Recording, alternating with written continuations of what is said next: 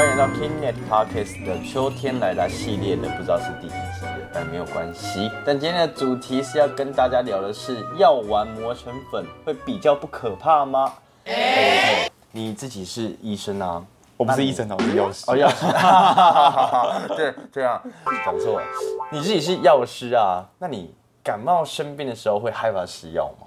哦，我自己其实比较无感啦，因为我对吞药没有什么恐惧感。对，但其实我也觉得药感，你就是配个水就吞下去了，也不会特别去感觉它的味道。可是，一般其实蛮多小朋友或者是有些女生啊，可能吞药会比较容易出现障碍啊，所以就是面对这些民众患者们服药的时候，有时候这些药丸对他们来说还是一种恐惧感。哦，就有时候会有噎到，会有阴影。哦，对对对对，我目前印象中，我大概在国小一年级吧，不然一年级以前之前的感冒药确实都是吃磨成粉的。哦，对对，但其实我现在回想起来，磨成粉超级糟糕的，就是磨成粉反而会更苦啊。对我当时的味觉来说啊，嗯，没错，而且就是有时候诊所为了要掩盖那个苦味嘛，它有时候会在那个药磨完粉之后付给你一罐糖浆，啊，对对对对，但那个糖浆糖浆没有比较好，对，其实就是一个化学的味道啦。当然它变得甜甜的，但是其实我觉得那味道，呃，可能见仁见智啊。我自己还是没有到很喜欢啦。对我也是，我觉得真的没有比较好那味道。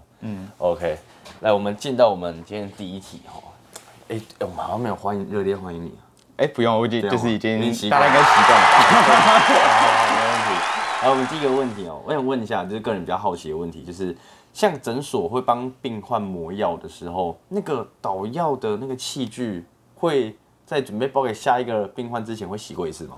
哦，哎，那我先来就是听听你的想法，你觉得我们要是在帮病人抹粉的时候，会每次都做清洁吗？要啊，当然要啊，要啊对不对不然如果混到三个药，然后如果下一个病患吃到那个有问题怎么办？哦，对，就像你看手摇杯，不是在泡饮料摇一摇都会洗一次，哦对对对。但是啊，就是实际上在这个我们药局职业的场所的时候啊，因为毕竟哦，就是药物它是一个很容易受潮的东西，那受潮就影响它的疗效，所以我们其实很难在每一次呃磨粉完之后都用水去做清洁，哦，因为你清洁完之后，其实很难免会有水分附着在上面。就算我们拿纸擦干纸纸巾或者卫生纸擦干净之后，但是那个湿气可能还是存在的。对，所以就是呃，为了避免这个药物受潮啊，其实大多时候我们是不会使用水的。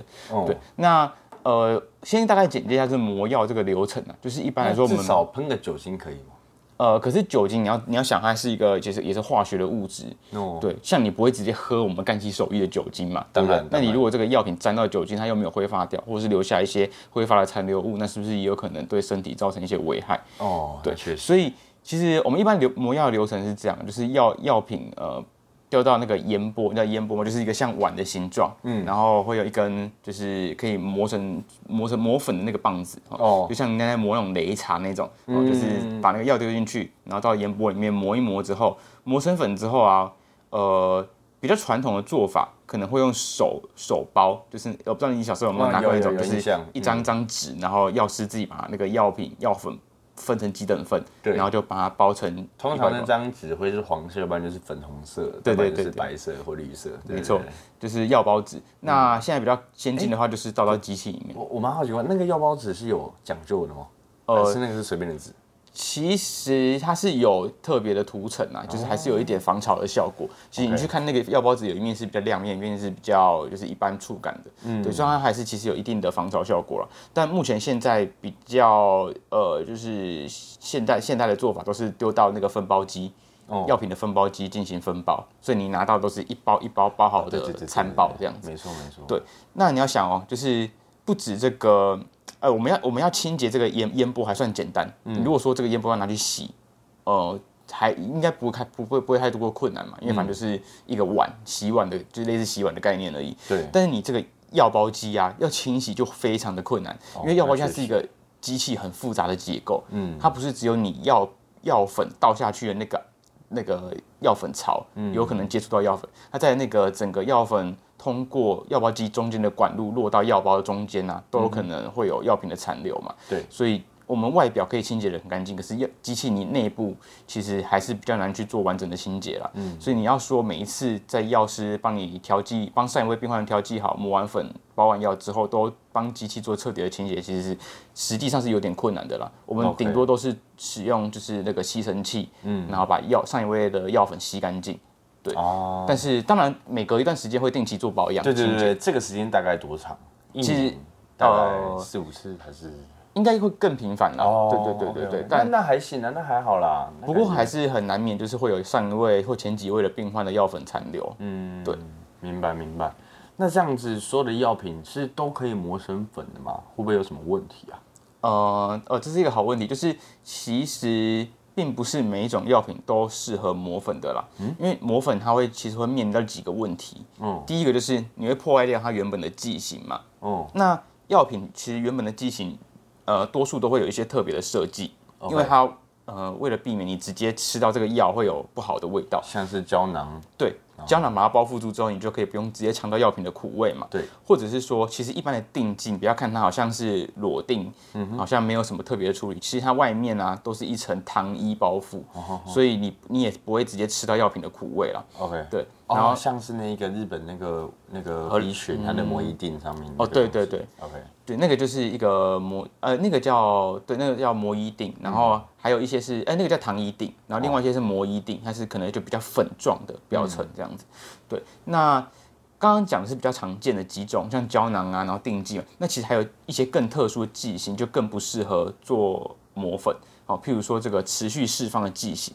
像持续释放是什么？哎，现在就是药品设计的技术其实比较比较进步嘛，它有一些药品啊，为了减少患者每天服药的次数，哦哦，或者是要达到就是维持它血中稳浓度的稳定，所以它会做成就是可以缓慢释放、持续释放的药品剂型。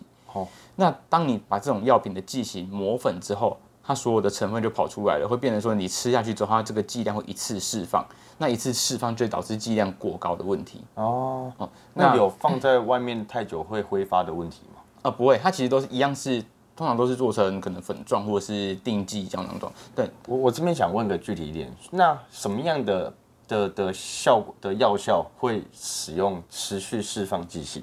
呃，主要就是可能是一些慢性疾病的用药，它可能会需要，譬如说降血脂的药物啊，它就是为要维持一整天血脂浓浓度的稳定嘛，所以它就会持续，它是吞的吗？呃，对，也是用吞的，它其实长得就是跟一般的胶囊或者是定剂一模，哦呃，其实一般人来看可能会就是差不多的形状这样子啊。只是它外面那层膜可以慢慢的去控制它出来多少，出来多少。没错，没。错，对。明白明白。或者是有一些胶囊上面会它可能会有设计特殊的孔洞，嗯让那个药品慢慢慢慢的释放这样子。OK。对，那像这种持续释放的剂型就不适合磨粉，因为你本来应该是慢慢慢慢释放出来，一整天的剂量一在一次释放出来之后，就有可能增加药品的副作用的发生这样。OK。那另外的话，就是一种叫做长溶衣剂型的这个特殊剂型。那这个剂型啊，主要是为了避免造成胃部的刺激，嗯，因为有些药品可能会导致你胃部不适的问题，对。所以厂商就设计成哦，我这个药品我让它到肠子可能特殊的酸碱环境下，它才会融化，才会释放出来。那常会有那个药师，就是、就是在交付药给你的时候，给给我啦。对。我那时候都会常常听到他讲一句话说，可能某某药，你记得你一定要是吃完饭后再吃，不然它会伤你的胃，哦，对，这是一样的意思吗？呃，饭前饭后的话，其实主要比较影响的是跟食物里面的脂肪有关呐、就是脂有些药品是脂溶性药品，那你在饭后吃，可能因为你的饭食物中可能会有脂肪嘛，那可能会可以帮助吸收。对，那饭前吃可能效果比较差一点。对对对，那、当然，你如果胃中有食物的话，当然你吃药品也是可以比直接避免药品对空空腹这个胃造成的刺激啦。OK，对那像这个肠溶液剂型，就是为了避免胃部刺激，让它到肠子来释放。那你一样打开之后，把这个胶囊打开，或者是你把它磨成粉之后，它就一样直接就会接触到你的胃部嘛，就有可能会造成刺激。所以这种剂型也是不适合做磨粉的。那另外还有一些特殊剂型啊，像呃很容易潮解，就是受潮的药品，就可能也是不适合磨粉。然后还有舌下含定，因为它毕竟是就是要放在舌头下面做吸收嘛，本来就是不适用吞服的，所以你这种药品磨成粉其实也是不适合。什么样的的的药效是用在舌下定的？舌下定是心脏吗？还是？对，其实最常见呃，舌下垫的药品的种类其实不多啊。那最常见、最常见就是这个心绞痛的用药，对，就是我们说的消化甘油啦，就是含在舌头下面可以放松你的血管，嗯，让如果你进有心肌梗塞的情况的话，就是那种紧急的情况要使用的，然后它可以赶快把你的血管打打开，让那个血液流过去，对对对不然你接下来可能就就会就是有脑部缺血啊，或者是啊你可能胸闷胸痛，那个血管堵在血血栓堵在血管的，就比较危急的情形啊。嗯嗯，对。那再的话，还有像口溶定，口溶定它就是在嘴巴溶解啊，所以你也不需要做磨粉。它为什么要在嘴巴溶解？就是它在嘴巴溶解要怎么吸收到身体里面？哦，就是嘴巴溶解，然后再吞下去，随着口水吞到你的肠胃道中，这样子。通常这个是用在什么样的药效？呃，这个就比较没有特定的药品会做成，就是一定会做成这个剂型啊。哦、主要就是说它是可能为了一些老人设计或小朋友设计的特殊剂型这样。哦是为了它吞不下。哦对对对对对。那像这种药品就是也不需要做磨粉嘛，然后再来的话就像发泡定，就是丢到水里面溶解就好了，你也不用磨粉。哦，那最后就是一些可能含有致癌成分或致畸胎毒性的药品。因为这种药品，这种药品其实并不是完全不能磨粉啊，是因为在磨粉的过程，它有可能危害到，比如说操作操作的人，哦，比如说有可能危害到药师的健康啊，或者是医疗人员的护理师帮忙磨粉，然后有可能危害到护理师的健康。所以在磨粉过程中，如果没有很完完善的保护措施的话，一般会不建议做磨粉这样子。嗯哼，对。那刚刚讲到的是这个剂型破坏的部分嘛，对，那其实不能模仿，还有呃，就是不建议模仿，还有其他原因呢、就是呃，因为一般的药厂在药品制作完毕后，他们都要提交一个安全性检验的报告嘛。对但因为药保药厂它不会自己就是无缘无故把药品拿去磨粉，所以其实一般来说，我们其实缺乏磨粉后的安定性的报告了。所以其实对药师对于这个磨粉后的药品安定性都就是也是就没有到非常非常的确定这样子。对，好，那再来的话就是呃，你把药品因为呃，像小朋友他可能吃药的时候，同时有两三种药品嘛，你把不同药品磨粉磨在一起的时候，其实我们也很难确定说这两种药品之间会不会存在什么化学化学反应。嗯，对你可能磨完之后，他们两个之间产生药学反化学反应，就影响到它的疗效，这个我们就是也是未知的。嗯，对。那最后的话就是说，如果今天你这个药品磨粉后，哦、因为药品的外观其实它都有特殊的符号、颜色或标记。对对，那这个这个符号、颜色或标记可以帮助我们药师在帮患者识别药品的时候，就是就是它是一个依据啊。那你磨完粉之后，全部都变成粉状，我们就没有从没有判断的就是方式啊。对对对虽然现在已经有一些云端药力可以提供我们就是做查询啦、嗯，什么叫云端药力？就是你今天到不管医院还是小诊所就诊，其实医生开立的药，正常来说都会上传到云端，健保哦健保局的云云端。那我在另外一间诊所，我只要插你的健保卡，我就可以看到你之前使用的就是用药这样子。嗯，对，那呃，因为一般来说，就是病患从比如说家里来到大医院之后，他可能先在诊所就诊嘛，然后啊没有情况没有好转，可能有点恶化之后到诊到到大大医院去就诊。那我们要知道，想要知道说你之前吃了什么药啊？那如果你今天都把药物磨成粉之后，我其实就很难很难帮你做判断。对对对。那如果你今天有把药品原原封不动的带过来的话，我我还可以帮你判断说还辨认得出来。对对对，我还可以知道你大概是吃哪些药，那这些药我们就可以判断说，哎，是不是有需要先停用，还是有需要继续吃？对对对对，那这个就是几个呃，就是药品不适合磨粉的原因啦。那如果排除上述这些因素的话，就是不在这些因素内的药品，基本上磨粉就就是 OK 的。哦，明白。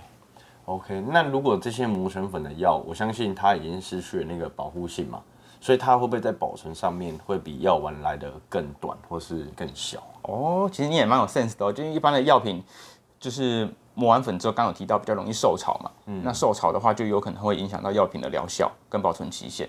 那呃，针对这个磨粉后的药品啊，其实最建议的方式都是你单次哦看完整，把那个疗程吃完之后，就剩余的药品啊，或者是呃就是没有吃完的，就就应该要丢弃了，就不建议再使用。哦对但就有一些医院，他们的就是可能准则不太一样啦。那呃，有些医院是建议说，呃，这个药品如果你是呃磨粉后之后，可以保存大概三个月的时间。嗯，那有些建议会比较久，就是六个月。对，那但是基本上都不会建议放超过六个月了。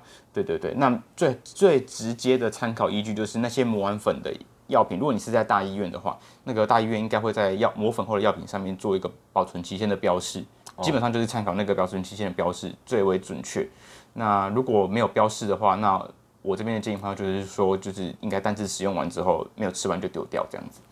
对，那呃，就是提到这个药品保存期限啊，那其实呃，不晓得你知不知道，其实不同的药品它的保存期限也也会有不一样。可以理解，有有什么举例吗？可以理解，一定会有差别。对，那就像呃一般的呃定剂跟胶囊啊，基本上来说，如果你拆封过后，所所谓的拆封过后，就是譬如说你今天这个药罐你打开了，这个就算拆封。对，那拆你打开之后啊，基本上就只建议保存六个月的时间。哦，这么短吗？对，因为、诶因为空气就会进去，那空气就会伴随着水汽嘛。那如果里面有放防潮的包呢？防潮包哦，这是个好问题。多可能多半有嘛多我记得多半有认为会就是有放防干燥剂或者是防潮的东西的时候，可以保可以就是防止这个药品受潮嘛，对哦不对？但是其实呃正规的建议是你药品开封过后，那个干燥剂应该要丢掉。啊哎，有点就是让大家突破大家的三观。为什么要丢？为什么？呢？因为其实药品的干燥剂它其实大呃就是大小是很小一包，它能吸附的水汽其实很有限。它能吸附的水汽其实就只仅仅仅限于这个药品是密封时候维持这个小小空间的干燥。那当你今天已经开封过后，这个空气不断进进出出、进进出出，它其实没有办法吸附掉这么多的水汽。那它已经吸饱水之后，在这个药罐里面反而成为一个潮湿湿气的来源。明白。所以其实最建议的方式，其实那药品开封过后，干燥剂应该是要丢掉的。OK，对好，那所以那你会建议把家里，因为我我这样说好了，嗯我觉得大家应该蛮多人的家里都会有保存药的习惯，对多半都有。会不会建议说，在这个药柜里面，就是家里都会有一个药柜嘛，嗯药柜的旁边放一台除湿机会比较理想，会吗？其实我觉得你真的在开放空间做这个除湿的动作，好像效果有限啊。对，但如果有一些可能会有一些真空的盒子、保鲜盒什么的，哦那那可能就比较有效果。你在药品放进去之后抽真空，嗯，的确可以排出一些水汽，那可能可以增加药品的验保存期限，嗯减少药品的变质。但是以比较好记忆的状况，因为你刚刚这些都是比较特殊的情况嘛，那如果一般民众做保存，那可能都是放在一般的柜子里面而已。对啊，对，那一般来说就是开封过后，就是大概剩六个月的保存期限了。那如果是那种胶呃铝箔包装的这个药锭啊，你没有把那个药从那个一格一格里面取出来，嗯那其实都是可以放到放很久很久放到上面的保存期限。嗯对对对对对。那如果是外用药膏，比如说可能有一些抗生素。受伤的时候会擦的一些抗菌药膏啊，哦或者是什么呃香港脚擦的抗霉菌药膏啊之类的。那那种药膏开封过后，基本上也是只建议保存六个月。，OK，对对对，然后如果是眼药水的部分的话，如果这个眼药水是含有呃防腐剂的眼药水，呃，就是可以重复使用的眼药水，你就基本上可以透过这个来判断它是不是含有防腐剂了。就如果这个药水是可以重复使用的话，那开封过后基本上只建议使用一个月，因为里面含有水分，所以也是容易滋生细菌。嗯，那如果今天是不含防腐剂，就是那种单次使用的眼药水，比较多是人工泪液啦。对，那这种的话就是只建议使用一天的时间，就二十四开封后二十四小时就应该要丢弃掉这样子。对，然后最后的话就是还有这个糖浆的药水嘛，那这个糖浆药水或者是一些比较常见的是是一些止咳药水了。那这个止咳药水啊，一样开封过后就是建议保存一个月的时间了。哎，止咳药水是不是在台湾其实算是比较少见的治疗方式？哎、其实蛮多民众会使用的哦，而且有些民众还会自己到药局去购买那种甘草啊的止咳药水。OK，对，虽然它其实并不是很建议长期这样喝啦，而且它的效果是不是也是蛮有限的？你如果长期使用的话，就会影响到它的就是让效果。它习惯麻对对麻痹，然后对，而且有一些药水，它为了增强它的止咳效果，会添加一种叫做可达因的成分在里面。可达因吗？那可达因这个是我成分，刚想的那个可达因吗？对，应呃应该是就是它就是一个毒品嘛，对，就是那个可达因。呃，它其实不是，它是管制药品啊。哦对，但它的一添加成分的添加的量，它的管制的级别会有所不同。那在量很少的时候，它其实是可以当做一般的处方药品做使用。嗯，对，这是没有问题。那含量比较高的时候，就会变成列管为管制药品，那就是需要管制药品的专用的处方店才取得得到这个药。对，但是。呃，一般的止咳药水啊，的确里面可能含有这个成分在那这个成分就是有可能会让你成瘾，哦，对，所以欸一般还是不建议。所以所以止咳药水它也才掺一点点那个东西，就会让病患想要一直喝。对啊，那可想而知，如果它有一些量的话，真的会让人很迷恋那个感觉。哦，你说如果真的是高剂量的话，对啊，对，但是那些药品就比较高剂量药品都是很严格的做管控的了。嗯，就是我们可能像以前在医院的话，每天上班都要盘点数量，看有没有少，有没有人偷，有没有偷这个药。对会是一个一个点，对不对？，对，而且一颗都不能少。嗯，那，有要少有少的话是要报警。哦，报警吗？对，是要的正常程序是要报警的。哇哦，有遇过这状况吗？呃，是没有了。哦那就好呃应该说有遇过嘛？其他管制药品是呃有有曾经遇过有少啦。嗯对，但是反正就是要大家翻箱倒柜开始找那一颗到底跑去哪里，嗯这样子。对，听起来很糟啊。行，好，那再来就是会不会有些哪些药它就是只能用吞的，它是不可以磨成粉的？我相信应该就像前面刚刚所提到的那几个，对不对？哦，对啊，你其实刚刚前面有稍微提到一些，就是像缓释剂型的药物啊，对然后长溶地进行的药物啊，然后还有一些、呃可能具有致畸胎毒性的药物，嗯，对，那些就是呃比较适合，如果可以的患者 OK 的话啦，就是比较适合建议直接用吞的啊，就比较不适合磨成粉。那再就是说，如果说这个药品就是呃应该说这个患者他就是真的是无法吞药，比如说啊，像小朋友有些会怕啊，或是老人家可能已经疲乏，他没有办法吞、啊。对，有些老人家他可能甚至就是已经插就是鼻胃管嘛，对对对可能叫他在吞药？对，那这种情形的话，其实多数的药品都是可以找到替代的选项啦。哦，比较常见一些比较缓释剂型的血压药啊，其实可以换成其他同类急转的药物。那那其他其他急转的药物啊，其他药厂可能就有做成一般的可以磨粉的剂型这样子。所以其实基本上寻求其他同机转同类型的药物都都可以找到解方了，都可以找到替代的用药这样子。明白。然后就是，如果说今天就是我我我拿我做比喻好了，如果有一天我可能就是家里有小朋友，然后我发现他吞不下去，嗯嗯，那我我自己能够手边有什么东西是可以把药给磨成粉给他服用的？哦这样而且这样子是可以的吗？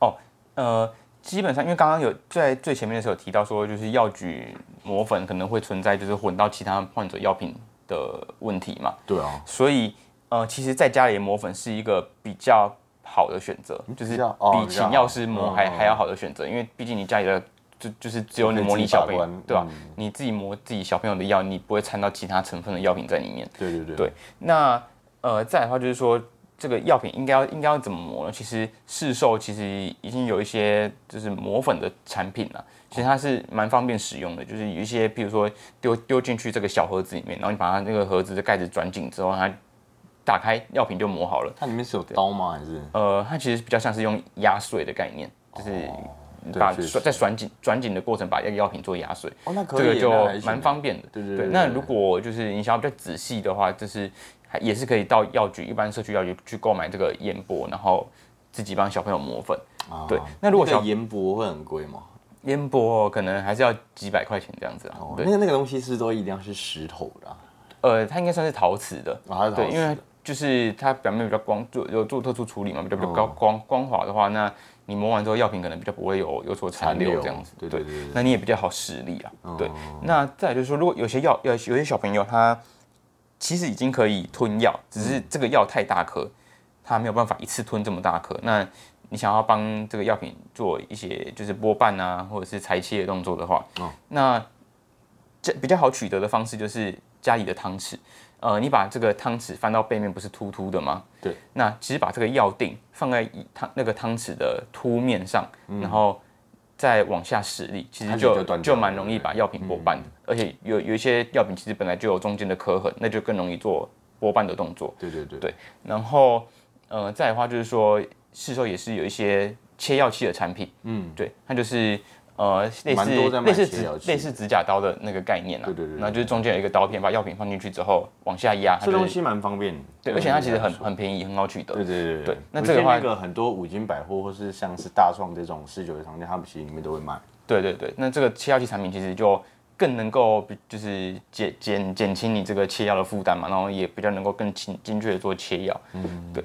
那再来的话就是，如果哎你觉得切买切药器麻烦的话，当然你用一般的家里的刀具直接从药品的中间切一半也也是 OK 啦，但当然就稍微危险了一点，因为药品就是毕竟乱喷，如果是那种比较圆形的啊，可能会划掉之类的。对，所以其实就是花一点小钱可以买一个切药器，也是就是对，那那东西不贵，我记得那东西我记得好像一百元一百元以内就可以解决了吧？对切药器。没错。那再的话就是说，民众也可以在看诊的过程啊，去询问医生说，就是有没有儿童专用的制剂的选择。哦，对那呃，其实现在蛮蛮提倡这个儿童专用制剂的，为什么呢？因为呃，其实一般的定剂大部分都是设计给成人做服用的啦。嗯，对，那成人在服用这个定剂，当然这个剂量本来就是为他们设计就没有问题嘛。可是小朋友因为体重比较轻，呃，大部分药品是依照体重做调整的剂量。对，那呃，因为小朋友的体重比较轻，所以这个药品通常那个剂量都要都要需要做就是修改，比较可能要需要降低。嗯，对。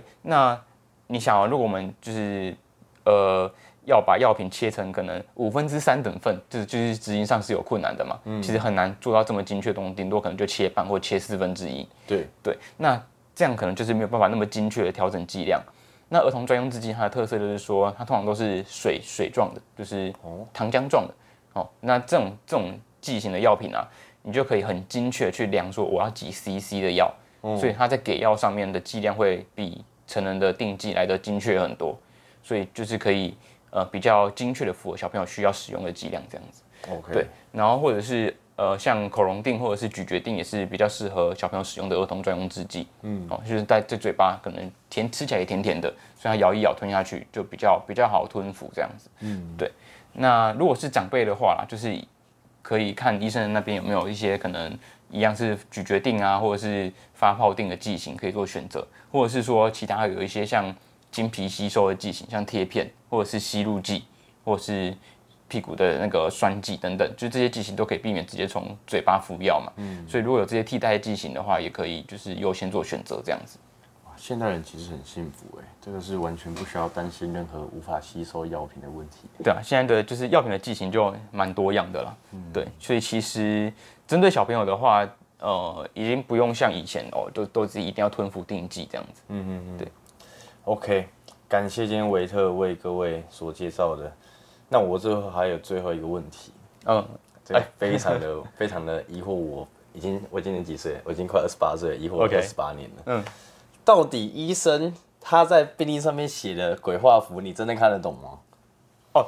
其实呃，之前好像有看过一些迷音，就是他就是随便写了一个 看不懂啊完全看不懂的符我号。是看他们卷卷卷卷卷，就在在上去了，怎么回事？那是什么意思？但那个其实是比较早期的做法了啦，因为现在其实已经很少纸本病例了。好像都打字。对啊，现在其实都是电脑打字，对，所以其实应该比较少遇到这些问题啊。当然，如果你问我那些医生写的东西看不看得懂，我是看不懂啊。对，但 但我相信，那我就放心但我相信他长期配合的药师他是看得懂的是看得懂的。对，不然你说你说医生随便写，然后药师随便配嘛，应该不可能了。这都是真的，确实。而且现在就是呃前面有提到就是云端药力嘛，所以其实医生要开的药都要上云端的，对对对都要上云端。那其实应该呃都是云端联动到药师那边嘛，那药师在做调配，所以其实就比较没有这个看不看得懂的问题了。